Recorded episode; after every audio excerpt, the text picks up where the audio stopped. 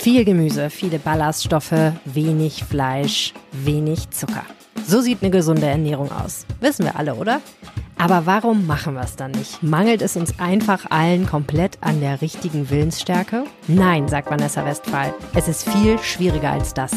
Wie man trotzdem seine negativen Essgewohnheiten los wird und positive Gewohnheiten in sein Leben holt, darum geht es heute hier im Podcast. Schön, dass ihr dabei seid. Brunch. Der Genuss-Podcast der Rheinischen Post.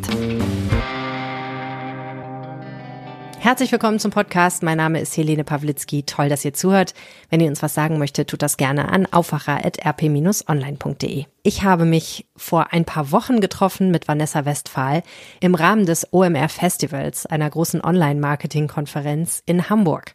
Es war sehr spannend, da liefen viele coole Leute rum und Vanessa war auch dort, um ihr Startup zu promoten. Und weil sie sich auch mit den Themen Essen und Genuss beschäftigt, habe ich gedacht, lass uns doch mal treffen und ein bisschen darüber reden. Denn mich hat interessiert, was kann mir Vanessa darüber verraten, wie ich meine schlechten Essgewohnheiten loswerde? Wie die meisten da draußen wahrscheinlich, habe ich auch die ein oder andere Essgewohnheit, die ich eigentlich wirklich gerne ablegen würde.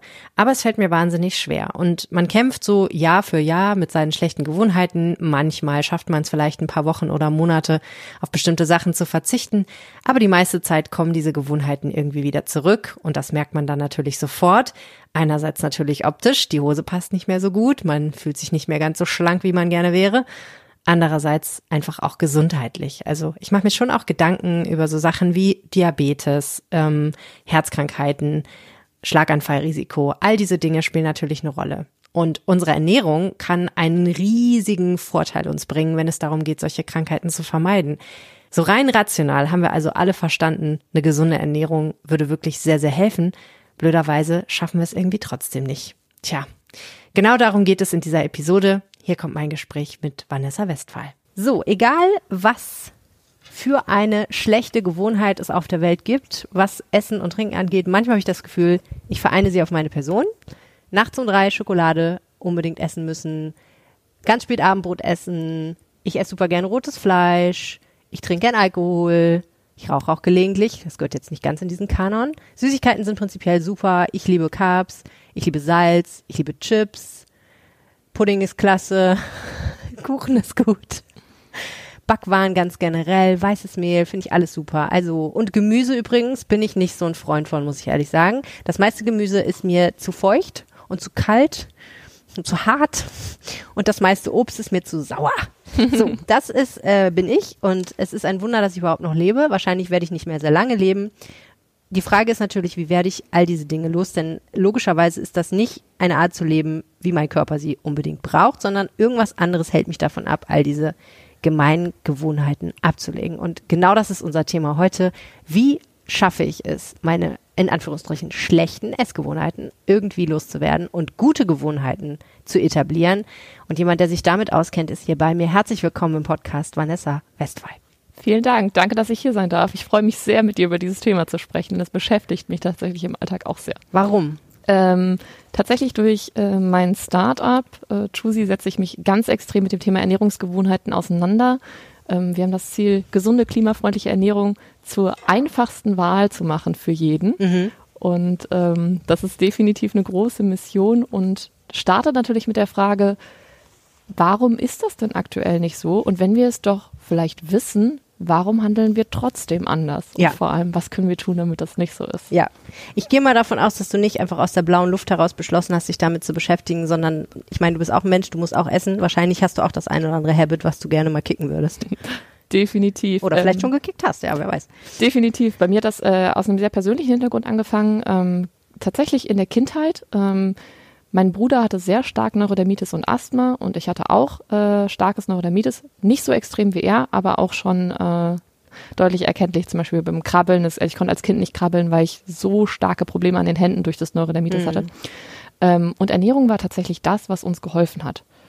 Und da ist mir schon sehr früh klar geworden, oder beziehungsweise da habe ich einfach gedacht, okay, das macht ja wirklich einen Unterschied, was man isst. Ähm, ich habe natürlich nicht so intensiv in dem Moment drüber nachgedacht, ähm, aber ich habe es auf jeden Fall wahrgenommen Und vor allem bei meinem Bruder war das ganz spannend. Der hatte das wirklich, also deutlich extremer als ich. Und äh, mein, hat dazu geführt, dass meine Mutter eben zweimal gekocht hat. Einmal für den Rest der Familie und einmal für meinen Bruder. Zu dem Zeitpunkt, das war vor circa 30 Jahren, ähm, war die Biobranche noch nicht so groß. Wir haben äh, dafür extra im Reformhaus einkaufen müssen. Und das war natürlich sehr preisintensiv. Und aus dem Grund hat sie eben speziell für ihn gekocht. Und ich durfte sozusagen immer nur ein bisschen davon bekommen. Aber erstmal mussten wir gucken, dass äh, er quasi satt wird von dem Essen. Und er durfte wiederum nichts von dem anderen essen. Und natürlich funktioniert das mit Kindern nicht. Und dementsprechend hat er immer, ähm, ich sage jetzt mal, was stibitzt von den anderen Tellern. Und man hat es aber ein oder zwei Tage später an seiner Haut erkannt. Mhm. Und das fand ich unglaublich faszinierend. Mhm. Und ähm, natürlich war auch der Reiz da, wiederum bei mir was von seinen Tellern zu nehmen. Und das war ähm, ja, war ganz spannend. Ja. Genau. Und so hat das bei mir angefangen. Hier machen wir eine kurze Pause in dieser Unterhaltung, in der vielleicht auch ein kleines bisschen Werbung läuft.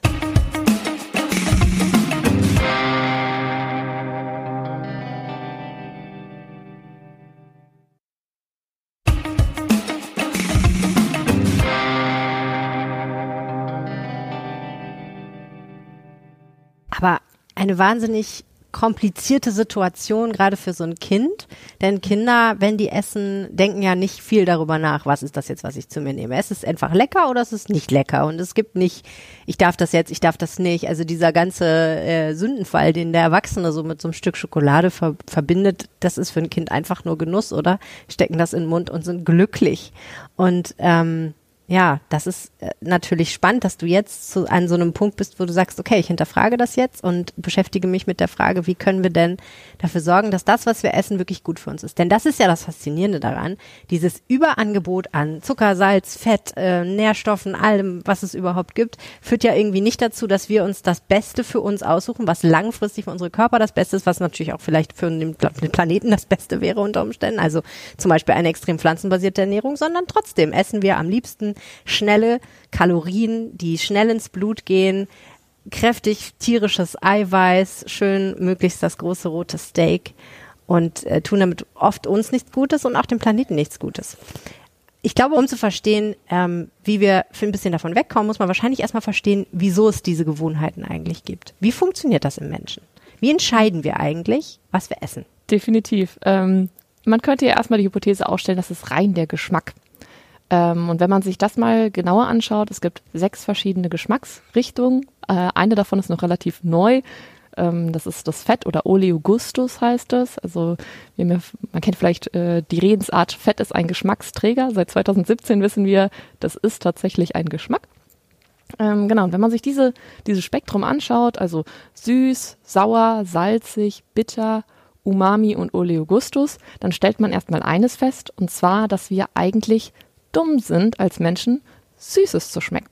Hm. Und zwar in der Natur ähm, ist es erstmal so, dass ähm, wenn wir jetzt mal Supermärkte produzierte Lebensmittel alles außen vor lassen und sagen, wir sind, gehen mal ein paar Jahrzehnte, Jahrhunderte zurück, dann ist es in der Natur so, dass süße Dinge einfach gute Kalorien- bzw. Energielieferanten sind. Hm. Das heißt, es macht für den Körper absolut Sinn, dass zu bevorzugen. Genau, das zu hm. bevorzugen. Und also die süße Beere enthält mehr Zucker als die saure Beere. Genau, genau. Mhm. Und ähm, dann, damit, äh, ich sag jetzt mal, der dumme Mensch oder wir dumme Menschen das verstehen und uns auch wirklich davon ernähren, muss ja was mit, den, mit dem im Prinzip mit dem, mit dem Körper passieren. Das mhm. heißt, wir schütten Dopamin aus und es macht uns glücklich. Und das ist genau das Gefühl, was wir kennen, wenn wir Schokolade essen. Ja.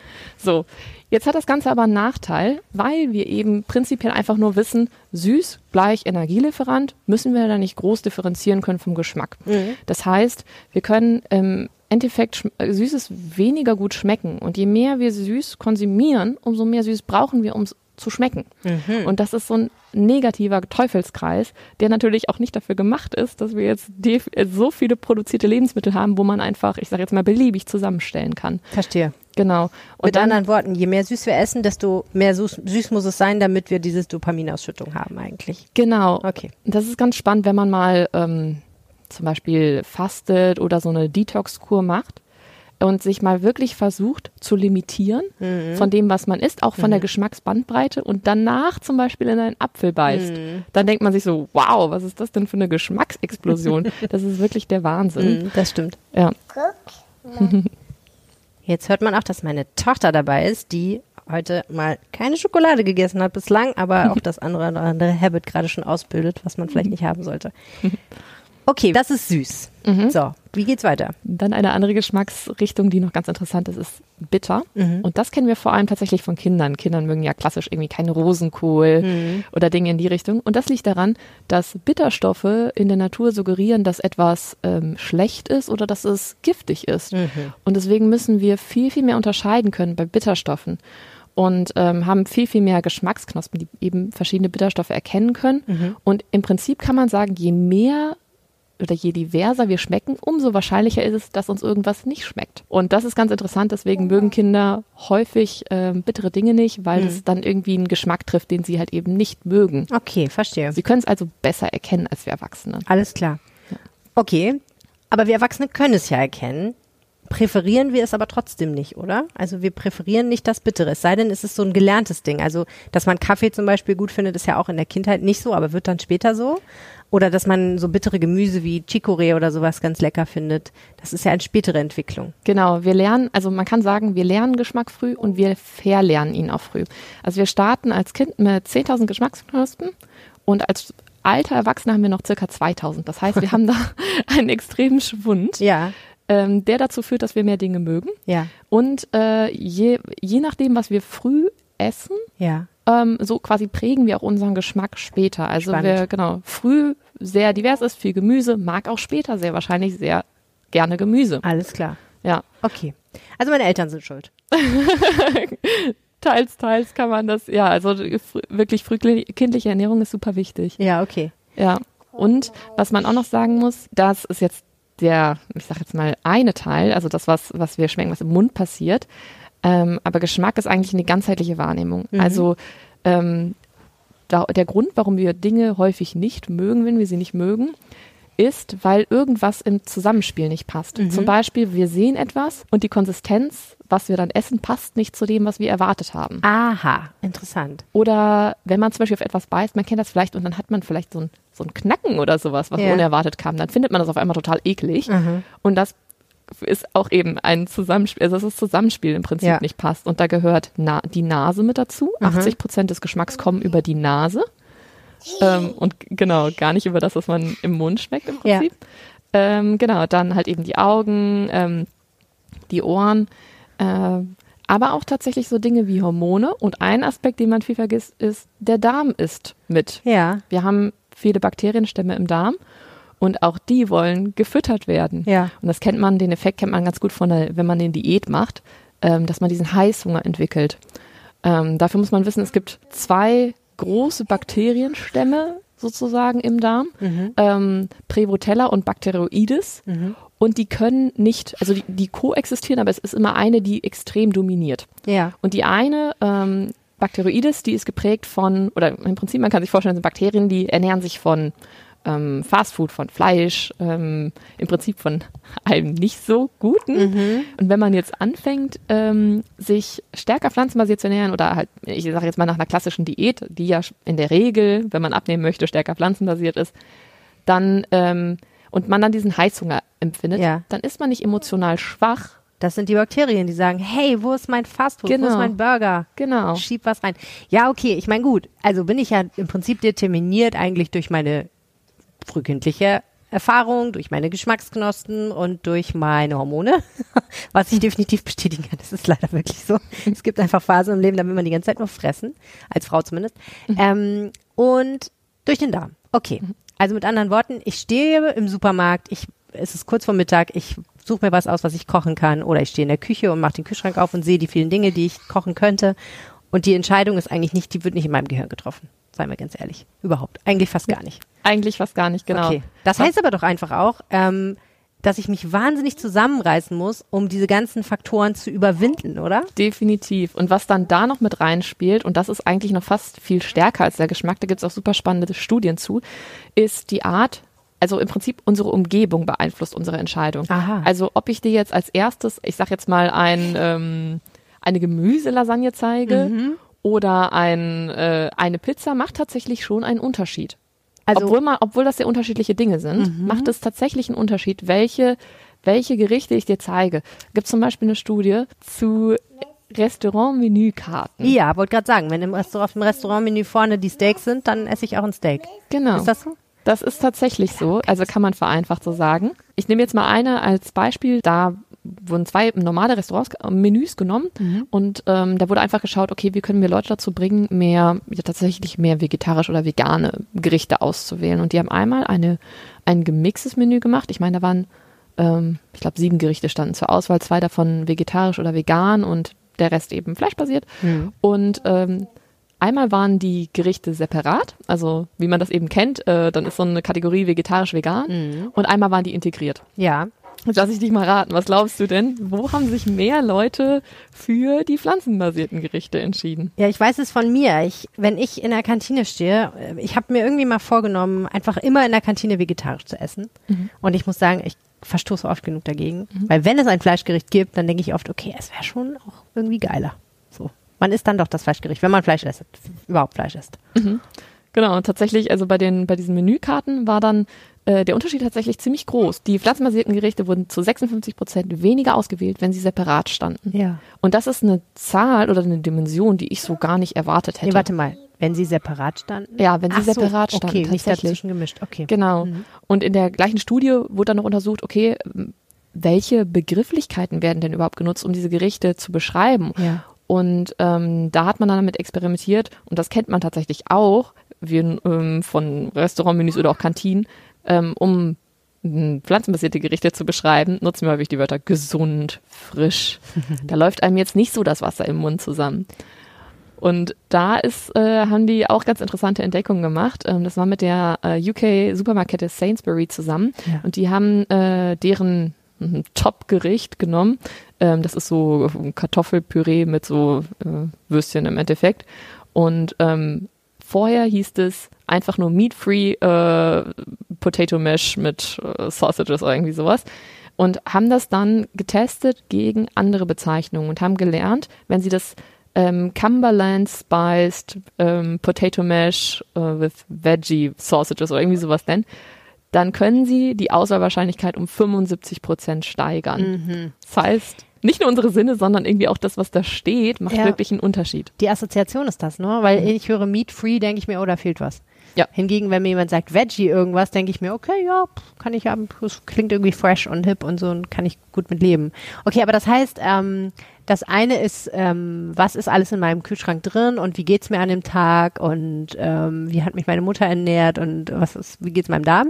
Und die andere Frage ist, was steht eigentlich vorne auf dem Kühlschrankregal und sind die Gemüsesachen soweit, dass ich mich bücken muss und so eine Sache wahrscheinlich, ne? Genau. Also ähm, äh, äh, das habe ich schon öfter gehört, dass wenn du zumindest dir die, selber die Option gibst, in deiner eigenen Küche auch gesunde Snacks zu haben, wirst du wenigstens gelegentlich auch mal zu den gesunden Snacks greifen und nicht nur die ungesunden Snacks essen. So, Ja. es, ist, es wird wahrscheinlich nicht nur helfen. Mein Problem ist ehrlich gesagt dann immer, dann esse ich einen gesunden Snack und hinterher noch einen ungesunden Snack dazu, weil, das ist nämlich, glaube ich, auch noch so ein Ding, was vielleicht dazu kommt, irgendwie befriedige ich ja mehr damit als nur einen Hunger oder einen Appetit, sondern irgendwie fülle ich ja doch wahrscheinlich damit ein psychologisches Bedürfnis oder so, also ein situatives Bedürfnis, oder? Ja, absolut. Und deswegen ist es auch ähm, nicht gut, sich dauerhaft irgendwie zu limitieren, sondern der bessere Ansatz ist, ähm, genauso wie du es machst, im Endeffekt deinen ungesunden Snack um einen gesunden zu ergänzen oder auch als ist auch eine Riesenchance in Kantinen, ähm, einfach die Portion zu verkleinern und äh, gesunde neben ungesunde Dinge zu stellen und dass jeder sich einfach von beidem nehmen kann. Also mit anderen Worten, du hast nicht ganz so viel Kartoffelpüree und Würstchen wie vorher, aber du kannst eben noch einen Salat dazu nehmen. Genau. Wenn du das Gefühl hast, du wirst sonst nicht satt. Genau, und Aha. das ist das Gute, du fütterst dann auch Bakterienstämme in deinem Darm, die sich halt nur davon ernähren Mhm. können. Und das ist erstmal für dich positiv. Und da langfristig wahrscheinlich auch wirksam bei der nächsten Entscheidung, die ansteht. Genau, Okay. genau. Und dann kannst du es über die Zeit verändern. Du Mhm. kannst dann die, vielleicht die Salatportion oder halt auch eben andere Alternativen. Viele denken immer, gesunde Ernährung bedeutet Salat essen. Das ist ja eigentlich gar nicht so. Mhm. Salat ist ja auch, vor allem wenn wir jetzt halt in den Salatsorten denken, die wir hier im Supermarkt haben, ist ja auch ein sehr undiverses, äh, undiverse Ernährung. Ja, und Also- ich habe auch mal drüber irgendwas gelesen, die ganz viele Salatsorten tun halt, also so ein Eisbergsalat, ne, tut auch nicht allzu viel für dich. Da ist Ja. hauptsächlich Wasser drin und es sieht grün aus, aber im Endeffekt so nährstofftechnisch passiert da jetzt nicht so furchtbar viel. Es ist Genau. hauptsächlich Füllmaterial. Genau. Also auch ich mag, ich liebe Eisberg, ich finde den super lecker für manche Sachen, aber tut da Ja, nicht viel. das stimmt. Und wenn man jetzt hingeht und sich komplett darauf limitiert, ähm, da wäre immer meine Empfehlung zu schauen, ist die Mahlzeit, die ich esse, überhaupt eine vollständige Mahlzeit? Also enthält die genug Proteine, dass ich überhaupt die Chance habe, satt zu werden? Mhm. Ah, Weil die berühmte Proteinbremse. Die, Ja. Da bin ich ein großer Fan von, weil ich ja auch Proteine gut finde. Also, wenn du genug Proteine isst, dann, also anders, der Körper wartet darauf, dass du genug Proteine gegessen hast, sodass er dir sagen kann, so, jetzt reicht's, jetzt bist du satt. Und wenn da nicht genug Proteine auf dem Teller liegen, dann isst du die, die Fritten schön weiter, weil du hast nicht genug Proteine in dir, bis du irgendwann dann endlich mal doch satt bist, sozusagen. Ja. Oder Ja. ist es noch komplizierter? Du denkst, du hast, äh, du hast ja jetzt einen ganzen Teller gegessen oder Ja. du, das ist die Mahlzeit, die du bestellt hast, die hast Ja. du aufgegessen und dann hast du drei Stunden, zwei Stunden später schon wieder Hunger und Ja. bist zusätzlich massiv frustriert, weil du denkst, ich habe gesund gegessen, ich Ja. habe wirklich verzichtet, Ja. hast diesen negativen Moment irgendwie sogar gehabt, Ja. wo du dich aktiv, also wirklich, wo du aktiv verzichtet hast und dann hast du noch Hunger. geht's trotzdem schlecht. Ja, Mhm. und das wird deine nächste Entscheidung definitiv nicht verbessern. Ja, das kann gut sein. Das stimmt. Das ist tatsächlich auch ein bisschen ein Problem. Ähm, meine Versuche, gesund zu frühstücken, enden meistens damit, dass ich um 11.30 Uhr wahnsinnigen Kohldampf habe.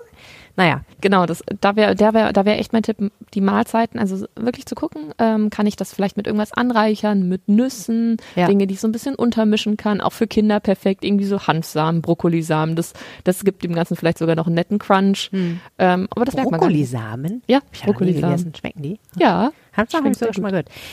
Okay, äh, das Problem ist an der Sache natürlich, wenn ich vor so einem Teller sitze, woher weiß ich denn, wie viel Proteine da drauf liegen? Ist das schätz, kann ich das schätzen? Ja, doch, das, also da muss man sagen, das braucht natürlich ein bisschen Ernährungsbildung. Ernährung ist ja, ähm, ich würde sagen, kulturell in Deutschland nicht so verankert. Wir sagen oft, oder wir sehen es oft als nicht so wichtig an. Ähm, ich finde, das äh, hat sich am besten in der Pandemie geäußert, wie viele Menschen einfach neben dem Laptop ihr Mittagessen gegessen haben. Und daher gibt man dem Körper keine Pause und überhaupt gar keine Chance, die Nährstoffe richtig aufzunehmen. Und ja, das symbolisiert für mich einfach, welchen Stellenwert Ernährung bei uns in Deutschland in der Gesellschaft hat. Und äh, ja, da haben wir definitiv ein Bildungsdefizit aufzuholen, den auch der Nutri-Score tatsächlich überhaupt nicht abdecken kann. Nutri-Score? Ähm, Nutri-Score wurde Anfang 2020 ABCDE, eingeführt, ne? genau, ABCDE. Ähm, das sind äh, ist die Kennzeichnung auf Produkten, also auf verarbeiteten Produkten.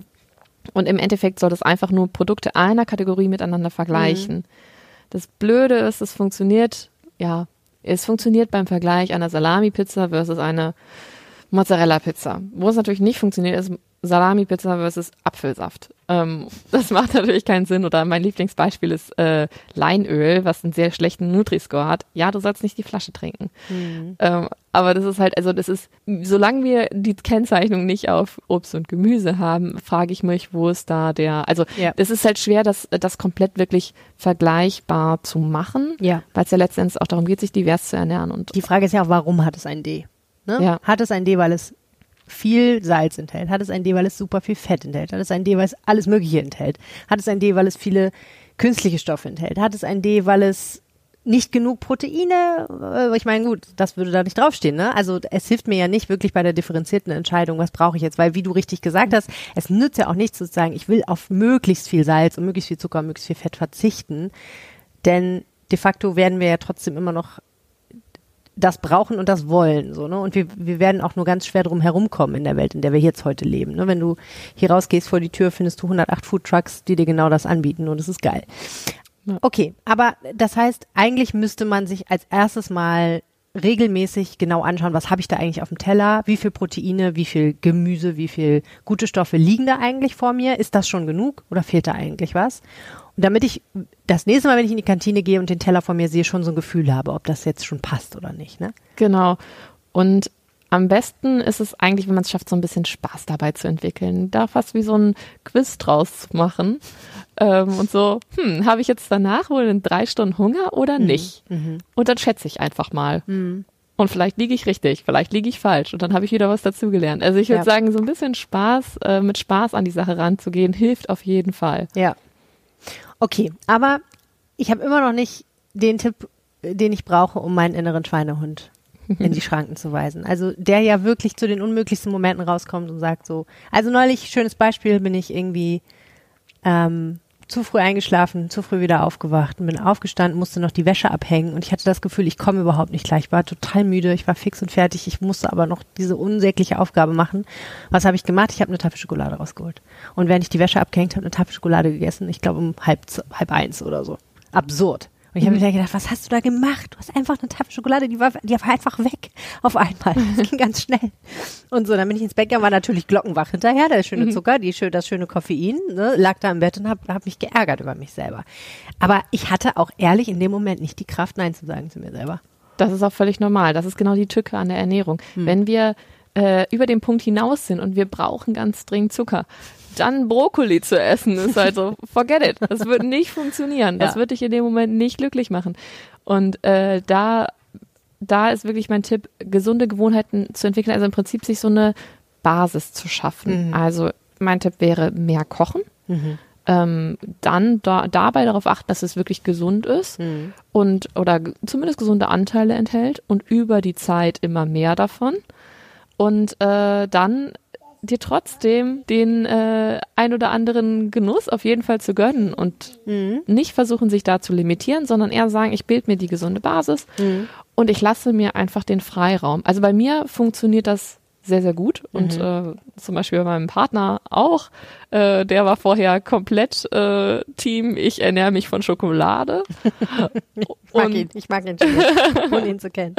Ja, und ähm, ja, ich, also wir haben das jetzt dadurch, dadurch geschafft, dass er sagt, also er isst auch nur noch äh, dunkle Schokolade, weil das andere ist ihm zu süß inzwischen. Mhm. Und das ist, also das ist schon eine Entwicklung, mit der ich überhaupt nicht gerechnet hätte. Bei mir war das so, ich war vorher schon so, also ähm, ich mag keine Schokolade, keine Chips, gar nichts, ähm, weil ich als Kind gelernt habe, das andere ist das Premium-Essen mhm. und das darf man nur in wenigen Mengen. Das heißt, ich fahre total ab auf, ähm, das klingt jetzt wahrscheinlich sehr eklig, aber mein Lieblingseis ist einfach nur gematschte Banane mit ähm, ähm, Wasser mit Kohlensäure vermischt und dann eingefroren. Mhm. Also ja, da genau. Du guckst so. Ich mag kein Eis, genau. Also, ich mag überhaupt keine Bananen. Das ist wirklich so. Aber ähm, ich hätte ja. auch nicht gedacht, dass daraus was Essbares wird tatsächlich. Ja, ja. es, es schmeckt. Also wenn man sich dran, also wenn, wenn man, nicht anders kennt. ja, wenn man sich dran gewöhnt hat, genau, wenn man es als Kind. Wenn man aus Nordkorea stammt, dann klingt das alles, ne, klingt okay. Ja, Entschuldigung, ja, nee, ich wollte jetzt nicht gemein sein. Also, nein, nein, aber es ist ja, ich bewundere das total. Ich habe auch eine Kollegin,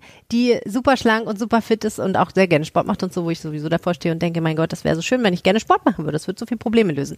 Aber äh, ich habe die gefragt, so was ist dein Geheimnis? Wie schaffst du das, sich so gesund zu ernähren? Und sie sagt, weißt du, ich weiß nicht, wir haben einfach immer auch als Kind schon immer Obst und Gemüse ganz viel gegessen und ja, das ist einfach normal für mich, dass wenn mhm. ich überlege, was esse ich jetzt, dann greife ich dazu. Da sind wir dann wieder bei der frühkindlichen Prägung. Ja. Okay.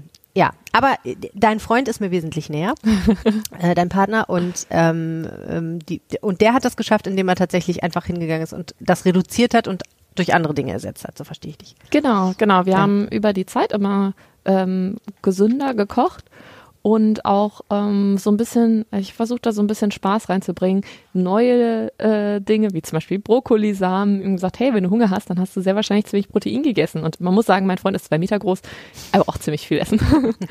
ähm, und er sollte wirklich darauf achten, dass er genug isst. Mhm. Und das war häufig das Problem. Und dann fängt man an zu snacken, weil ja, das ist halt praktisch. Und ja. wenn man Hunger hat, dann stellt man sich nicht erst in die Küche, wenn man wirklich Hunger hat. Ja. Genau. Und da halt eben eine gesunde Basis zu schaffen und dann halt nicht zu limitieren, sondern sagen, ja, wenn du was anderes willst, dann, dann ist das ruhig. Ja. Und dann meistens reguliert sich das von ganz alleine. Also ja. wir haben, ich würde sagen, der Prozess hat jetzt so ein Dreivierteljahr gedauert. Mhm. Aber vom Mindset her war er interessanterweise da schon so nach drei Monaten und war total interessiert an dem ganzen Thema. Und jetzt kommt er häufiger mal nach Hause und sagt dann, äh, ich war heute Mittag äh, da und da essen. War das eigentlich eine ausgewogene Mahlzeit? Ich glaube nicht, oder? Und das ist total witzig. Ähm. Naja, wahrscheinlich ähm, merkt er ja auch, dass ihm das was bringt, oder? Also, dass er sich besser fühlt und so weiter. Ja. Ähm, ich würde dich zum Schluss ganz gerne noch fragen nach Ozempic. Das ist ja dieses Spezialmedikament aus den USA, was eigentlich für die Behandlung von Diabetespatienten geeignet ist, aber in den USA gerade, ich weiß nicht, missbraucht, gebraucht wird als Diätmittel, weil Menschen, die es zu sich nehmen, man muss es, glaube ich, aktuell noch spritzen, der Wirkstoff heißt Semaglutid, ähm, wenig Appetit haben mhm. und dadurch, wenn ich das richtig verstehe, und ich habe da jetzt einen Erfahrungsbericht darüber gelesen, den ich super faszinierend fand, tatsächlich diese ganzen irrationalen Faktoren ganz gut ausschalten können und sehr rational an die Frage rangehen, was esse ich jetzt? Mit dem Resultat, dass man tatsächlich dann eben das Vollkornbrot mit Avocado isst und die Salatbeilage statt äh, schön ähm, den Burger von McDonald's oder von irgendeinem anderen Fastfood-Lieferanten. Was hältst du davon? Um es kurz und knapp zu machen, gar nichts. Das hast du dir wahrscheinlich auch schon gedacht, dass ich das sagen werde. Ähm, wir wissen einfach nicht, was das für langfristige Konsequenzen hat. Ich denke, da muss man immer sehr vorsichtig sein. Letzten Endes fügen wir das ja unserem Körper zu und auch mit der, mit der Nahrung, die wir aufnehmen. Das ist etwas, äh, wir nehmen das wirklich ja auf und äh, eigentlich, wenn man mal so genauer drüber nachdenkt, ist das relativ extrem. Man würde sich ja jetzt auch nicht alles auf die Haut schmieren. Ähm, wenn man so da, ich sage jetzt mal sehr platt drüber nachdenkt, dann kommt man vielleicht erstmal ins Grübeln und überlegt sich, hm, macht das wirklich so Sinn? Ähm, also ich verstehe den, das Bedürfnis total, weil wir es auch in allen anderen Bereichen gewohnt sind und uns eigentlich immer diese schnelle Lösung wünschen. Hm. Schnelle Lösung ohne was zu tun. Auch beim Sport. Also hm. äh, wenn man äh, Muskeln auf Knopfdruck bekommen könnte, dann würden äh, das könnte, äh, das, das würden super viele Leute hm. nutzen, ja. ähm, bin ich mir sehr sicher. Aber ich rate von sowas ab und vor allem würde ich sagen, das Wichtigste ist eigentlich, dass man die Identität entwickelt ja. Ähm, das kommt, kann ich auch ein, äh, Buch empfehlen, das heißt, äh, glaube ich, Atomic Habits, meine ich, da geht es auch darum, die Identität, dass man eine gesund lebende Person ist. Mhm. Und weil das ist dann auch nachhaltig, weil wie lange und wie oft will man sich äh, spritzen oder wie oft will man Tabletten nehmen und gerade bei diesen Dingen, die wirklich noch überhaupt nicht langzeiterprobt sind, halte ich mhm. das für sehr gefährlich. Ja, naja, es ist ein zugelassenes Medikament, auch in Deutschland. Also mhm. Äh, da gibt es natürlich schon Studien zu. Und klar, kein Medikament kommt ohne Nebenwirkungen. Die Frage ist immer, was ist die Hauptwirkung? Ähm, das ist so ein bisschen das eine. Mhm. Das zweite ist natürlich, wie du sagst, man hat eben so lange wenig Appetit, wie man es nimmt. Aber in dem Moment, wo man es absetzt, hat man ja, ist der Appetit ja wieder da. Und äh, so im Zweifel dann natürlich auch das zusätzliche Gewicht und die schlechten Gewohnheiten. Mhm. Das dritte, was ich ganz oft höre in diesem Zusammenhang, ist die moralische Dimension. Dass Leute mhm. sagen, das ist doch viel zu einfach. So. Ich, es muss doch schwierig sein, seine schlechten Gewohnheiten loszuwerden. Was ist es denn sonst wert? Das ist so die Kurzfassung dieses Arguments. Und da muss ich sagen, wenn ich dir jetzt zugehört habe, da vermute ich, bist du nicht unbedingt im Team, weil du nee. sagst, nee, es muss nicht schwierig sein, es kann auch Spaß machen. Ja. Ähm, und ähm, sollte sich herausstellen, dass es tatsächlich keinerlei negative Konsequenzen hat.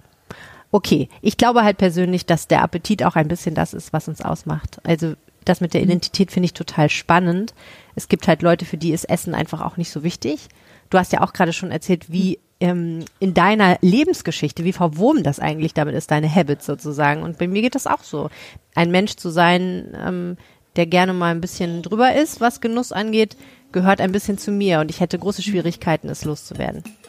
So, meine Tochter will seit einer halben Stunde eine Kiwi essen. Ich würde sagen, ja, du willst eine Kiwi, ne? Ja, ich mache dir gleich eine Kiwi. Und vorher sage ich nochmal ganz herzlichen Dank, Vanessa Westphal, für diese interessanten Antworten.